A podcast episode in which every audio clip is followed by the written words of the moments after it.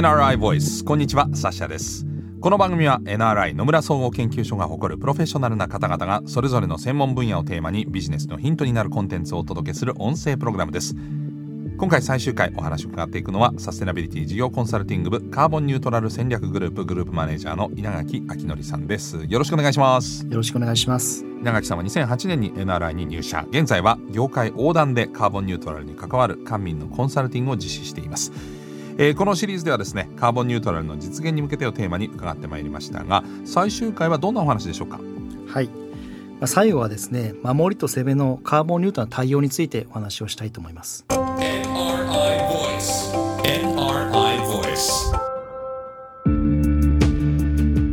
1回目と2回目はカーボンニュートラルの定義国企業地域などにおける取り組みえー、前回は3回目でしたけれども企業におけるカーボンニュートラル、まあ、どういう階層で考えていくのがいいのか課題とか、えー、テーマにしましたけれども最終回はなかなか面白いですね。守りと攻めのカーボンニュートラル対応ということですけどそもそも守りと攻めって何ですか？そうですね、まあ、両面あると思ってるんですけども、えー、守りというのはつまりまあ、脱炭素によってですね企業を取り巻く状況が大きく変わる中で、ええ、まあ、企業としてのリスクをまあなるべく最小限にしていくと、うん、まあ、こういった対応っていうのがまあ守りの対応だというふうに認識をしてます。はい。でもう一つが攻めの対応なんですけども、これは単純にですねそのリスクを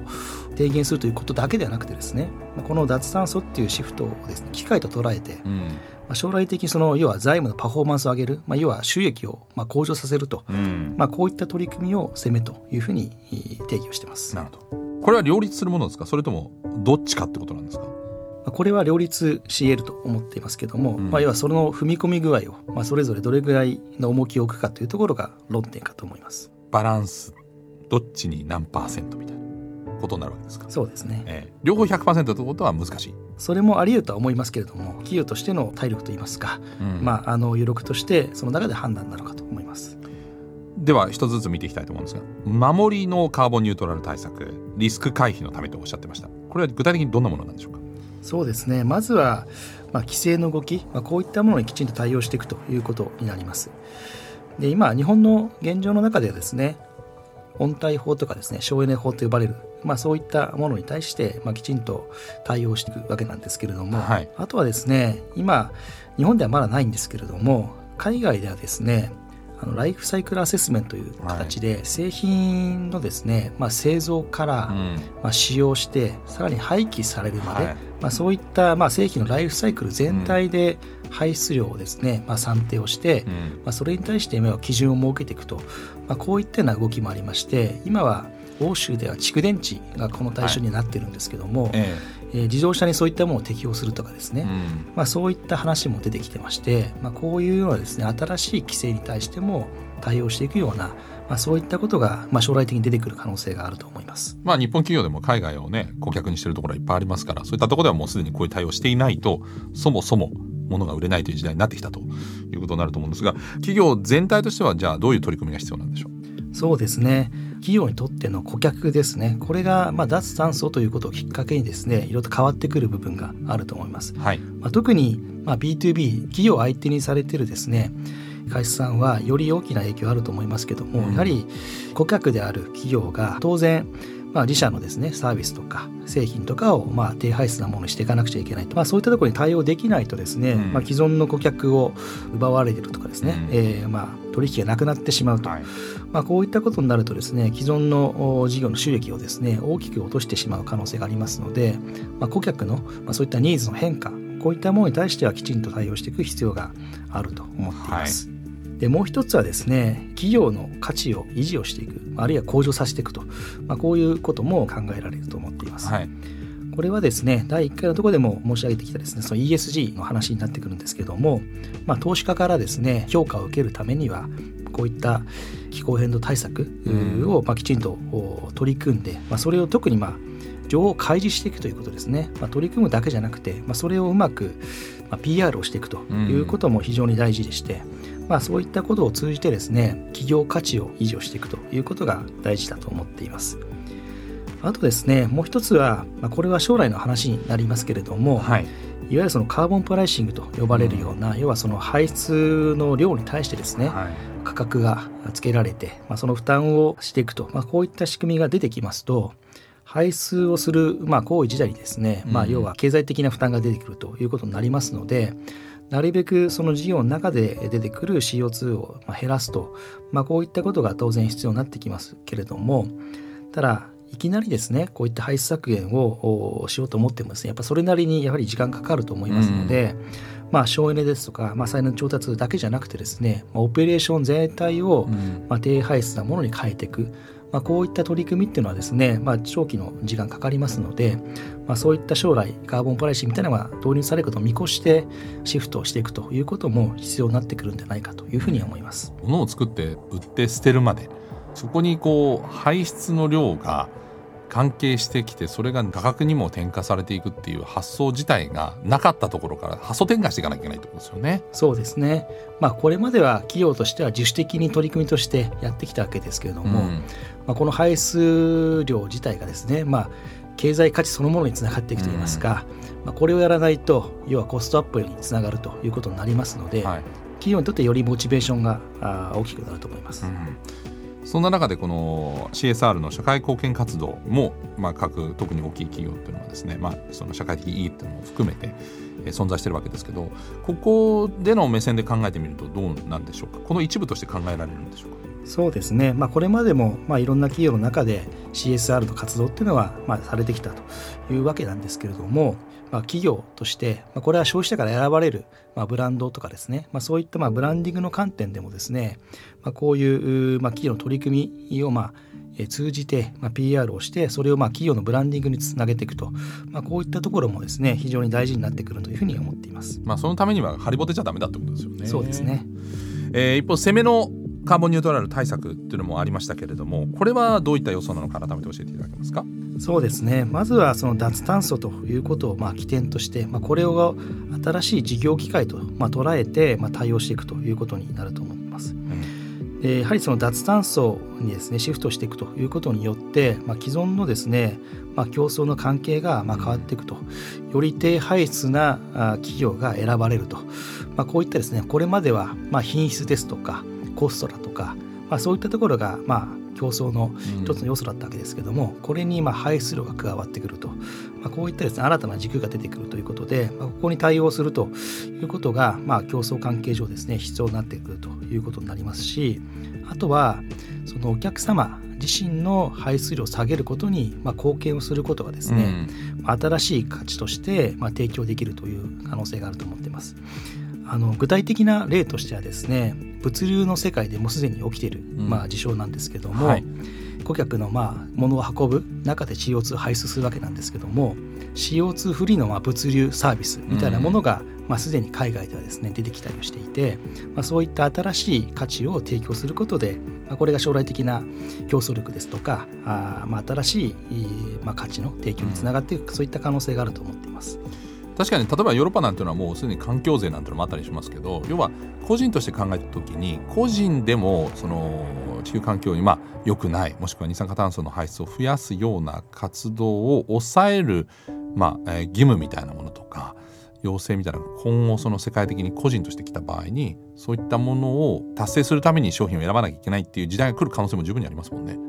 そうですね、まあ、個人レベルでどこまでそういった制約が出てくるかっていうところはまだちょっとまあ見通しがわからないところはありますけども、まあ、やはりそういった消費者も巻き込む形で、まあ、コスト負担をしていくような、まあ、そういった仕組みをまあどれほど強制力を持たせるかということはありますけど、まあ、もしかしたら税金みたいな形になるのか、まあ、いずれにしてもまあそういったようなものは必要なのかと思います。まあ、その時にねあのそういったものが、えー、負担が軽くなるような製品を提供できてれば、まあ、リードできる可能性もあるし例えば新たな技術が結果的に生まれるとかビジネスモデル特許が生まれるとかそういったこともまあ企業としてはメリットとしてあるのかなと思いますけどね。そうですね。まあそういったことをまあ積極的に取り組んでいくと、まあ製品の設計自体を変えていくとかですね。まあ、生産の工程そのものを変えていくとか、うん、まあ、そういったようなです、ね、ことがまあやっぱり必要になってくると思いますし第3回でも申し上げたんですけども、まあ、ビジネスモデルそのものをまあ、そういった、えー、脱炭素のものにですね、まあ、転換をしていくと、まあ、こういったところも必要になってくるだろうというふうに考えていますただまあ株式会社である以上多くの会社がねやっぱり投資家に還元したりとか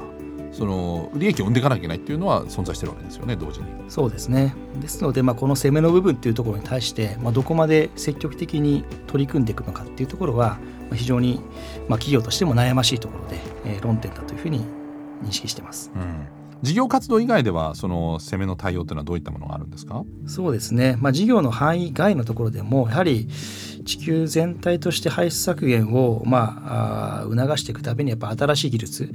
例えばネガティブエミッションって呼ばれているようなですね CO2 をまあマイナスにするようなそういった技術、はい、まあ、こういったところも必要になってくるわけでして、うん、まあ、こういったものに対してですね企業としてもまあ積極的に技術開発にまあ投資をしていくとかですね、まあ、そういったような動きもあるかと思います。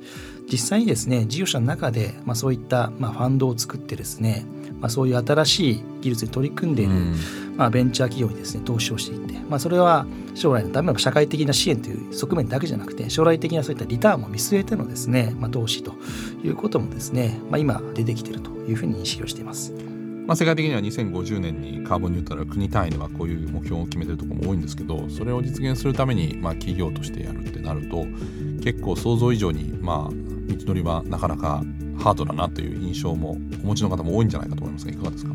そうですね。なかなかやはり難しい事情はあると思ってます。特にですねやはり企業ですとか、まあ、業界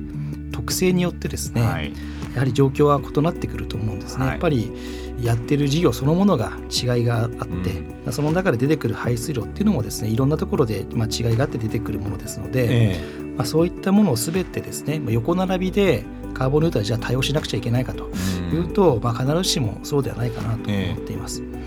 ー、先ほど申し上げたようなですね守りの対応っていうところは、まあ、最低限やりつつもですねまあ、それ以上踏み込んでやるかどうかっていうところについては、まあ、企業としてまあどういったところを目指すのかっていうのはそういったスタンスですとか、うん、まあ、そういったところにもよってですね、まあ、どこまでやっていくのかっていうところの判断していくようなものだというふうに考えています、うん、まあ、その辺はあのバランスを決めていくのはまあ国の役割というか、まあ、環境省も含めてということになると思うんですけど各企業でじゃあ、えー、どこまでやるかっていう検討を進める上でのポイントっていうとどういったところになるんですか？そうですね、まあ、特にグローバル企業であればより、まあ、やっぱり大きな課題としてですねこのカーボンニュートラルというと捉える必要があると思ってまして、まあ、この動き自体はもう逆戻りしないものだと思ってます。うん、でまあ、日本の政策自体はですねあの必ずしも世界に比べてですね厳しいものではないですけれどもじゃあそういった中で、まあ、そこの対応だけでいいのかということなんですが、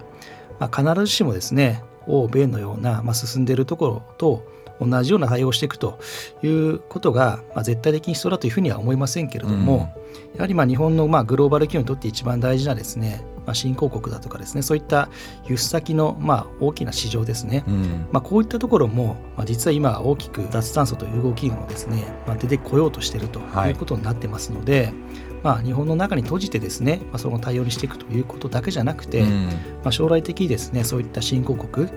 の脱炭素に貢献していく、まあ、これも第1回で申し上げました通りやはり新興国の排出量がまあ世界でも一番大きいということがありますので、まあ、そういったことにまあ貢献していくということが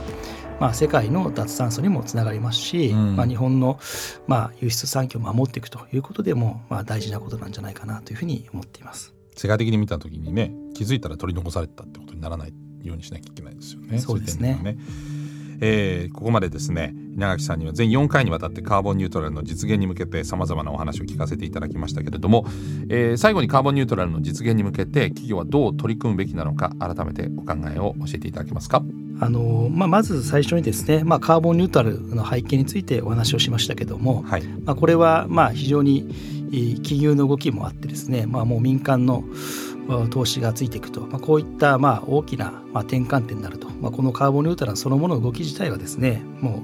う、えー、間違いのないものだというふうに認識をしています。はい、で世界で見てもですね、えー、まあ国ですとか企業単位あるいはその地域単位で、まあ、こういった動きもですねやはり加速しているというまあ状況もありますと。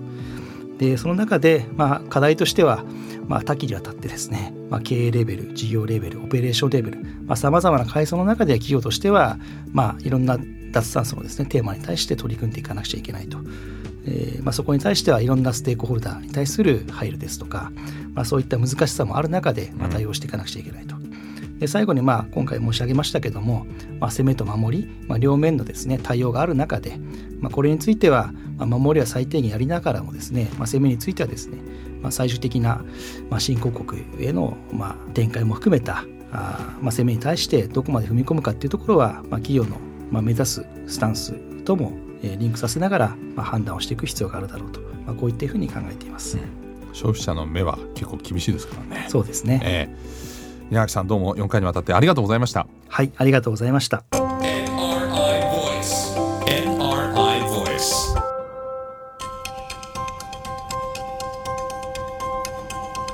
サシナビゲートでお届けしてきました NRI Voice、えー、今回はですねカーボンニュートラルに向けてということで世界的な目線と、まあ、あの本当にこう一企業の目線また一個人の目線さまざまな目線でものを見てみましたけれどもやっぱり人類共通の課題として成し遂げていかなきゃいけないという部分で、えー、それぞれが何ができるかということを通じてですね、えー、また新たなものが想像できたりとか、えー、作られたりとか技術開発されたりということで、えー、より良い、えー、未来よりよりこの先の我々の子孫に向けてですねいい地球を残していくという、えその課題に向けて何ができるかということを改めて考えていければなというふうに思いました。